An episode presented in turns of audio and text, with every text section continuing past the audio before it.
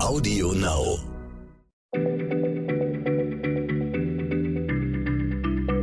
Schneller Schlau, der kurze Wissenspodcast von PM. Willkommen bei Schneller Schlau, dem kurzen Podcast von PM. Ich bin Stefan Draf und äh, sitze heute hier mit Manuel Opitz. Wir sind beide Redakteure bei PM. Liebe Hörerinnen und Hörer, holen Sie noch mal tief Luft, weil heute wird es wohl sehr blutrünstig. Manuel, deine Frage lautet, wer war der Vampir von Düsseldorf? Ich habe keine Ahnung, aber das klingt schon mal gruselig und nach gutem Stoff für Halloween. Ein angenehmer Zeitgenosse war dieser Vampir ja wohl nicht, oder? Nein, Stefan, ein angenehmer Zeitgenosse war dieser Vampir wirklich nicht. Denn das war einer der berüchtigsten Serienmörder der Weimarer Republik. In den Jahren 1929, 1930 hat er vor allem in Düsseldorf seine Verbrechen begangen. Er hat Dutzende Menschen angegriffen und mindestens neun umgebracht. Und sein richtiger Name lautete Peter Kürten. Oh Mann, das, das klingt ja schon furchtbar, bevor du überhaupt irgendwas über die Details erzählt hast. Mich interessiert jetzt natürlich erstmal, warum hieß der denn der Vampir von Düsseldorf? Hat der Blut getrunken? Ja, tatsächlich. Also man kann sich das kaum vorstellen, aber bei mindestens einem Opfer hat er dessen Blut getrunken und außerdem hat er auch noch tierisches Blut äh, zu sich genommen. Aber ja, lass uns mal ganz von vorne anfangen, denn die Geschichte dieses Peter Kürten ist wirklich kaum zu glauben. Gut, okay, was war das für ein Typ? Und vor allem, wie wurde Peter Kürten zum Verbrecher? Ja, also bei dem ist eigentlich von Anfang an alles schiefgelaufen. Der wurde 1882 in Mülheim bei Köln geboren.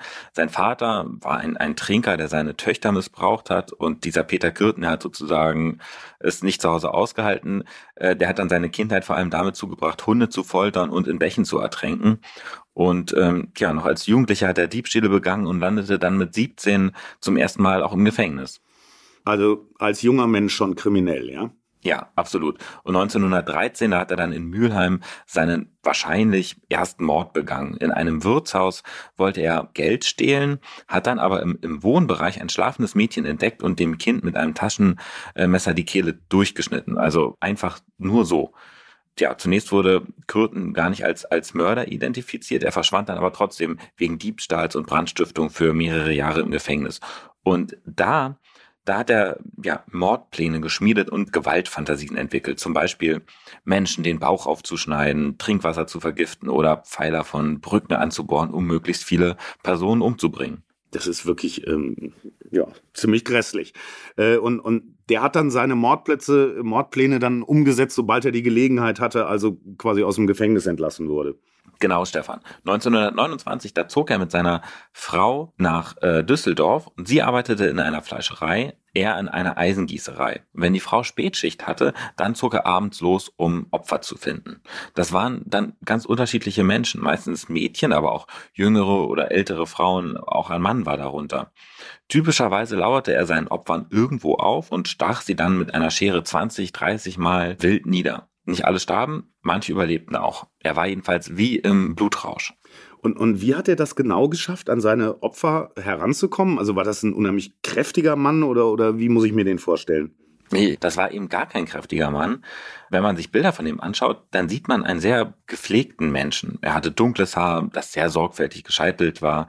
Er trug Hut, einen ordentlichen Mantel, zuweilen Anzug und Krawatte. Und wenn er abends loszog, dann schminkte er sich sogar mit Puder, um jünger auszusehen. Er hat also eher freundlich gewirkt und das war eben auch seine Masche. In dieser Aufmachung, da sprach er eben Mädchen oder Frauen an. Mit einer Frau machte er sogar ein Date aus. Äh, die ähm, trafen sich dann zum Spazierengehen und irgendwann hat dann dieser Peter Kürten angefangen, die Frau zu würgen und stach sie dann äh, mit seiner Schere nieder. Und von dieser Frau trank er auch eben das Blut. Und ja, wo wir beim Blut sind, einmal verging er sich im Hofgarten von Düsseldorf auch an einem Schwan. Er köpfte den Schwan, schnitt ihm den Hals durch und sog dann das Blut aus.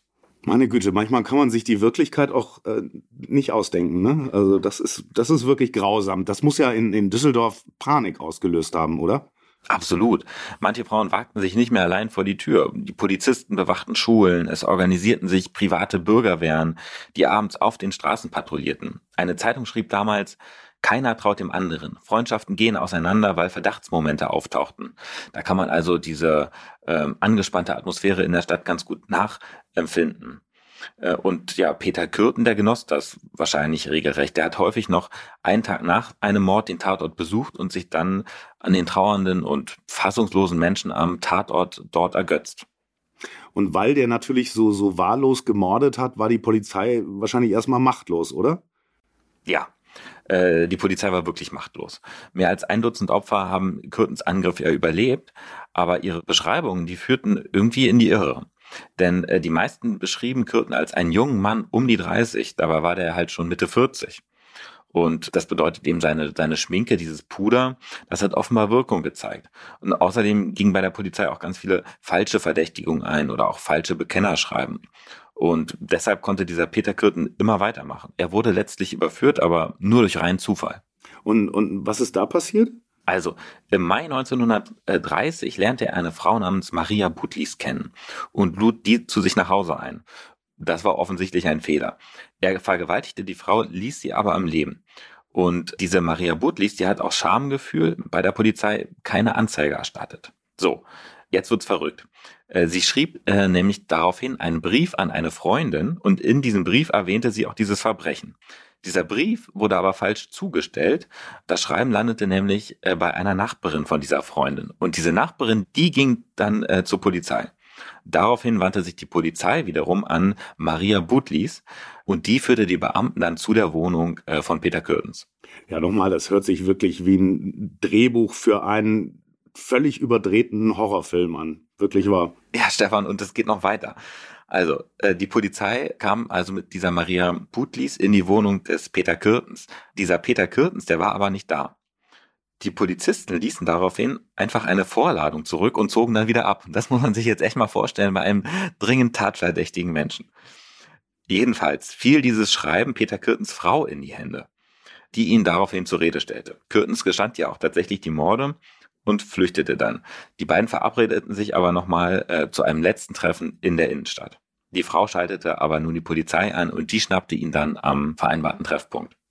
Man fragt sich ja dann immer, was mit so einem Mann passiert. In der, in der Weimarer Republik gab es ja noch die Todesstrafe. Ist der zum Tode verurteilt worden? Ja, äh, genau. Ihm wurden neun Morde, 32 Mordversuche, drei Überfälle, eine versuchte Vergewaltigung und 27 Brandstiftungen zur Last gelegt.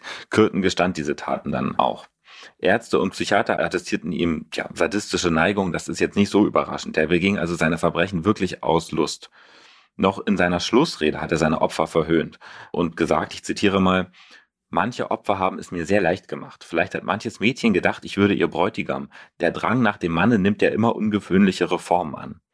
So, und da sieht man eben, der Typ, der hat wirklich gar kein ähm, Schuldbewusstsein, auch gar kein ähm, Reuegefühl äh, gehabt. Und wie ist die Todesstrafe damals vollstreckt worden?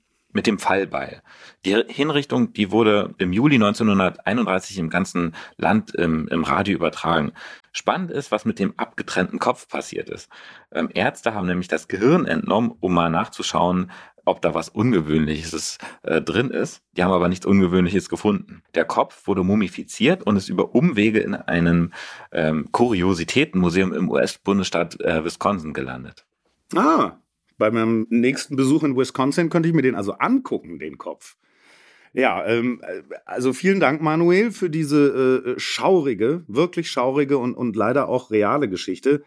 Ähm, weil mich das Thema Todesstrafe immer interessiert, habe ich mal nachgeschaut. Die letzte von einem zivilen Gericht angeordnete Hinrichtung in der Bundesrepublik fand 1949 statt. Was es aber bis 1951 noch gab, waren Urteile westalliierter Militärgerichte. Und in der DDR erfolgte die letzte gerichtlich angeordnete Hinrichtung 1981. So, liebe Hörer, jetzt ist Halloween vorbei und genug davon. Ähm, beim nächsten Mal gibt's wieder andere Themen. Wir sagen Tschüss, bis zum nächsten Mal. Tschüss. Schneller Schlau, der kurze Wissenspodcast von PM.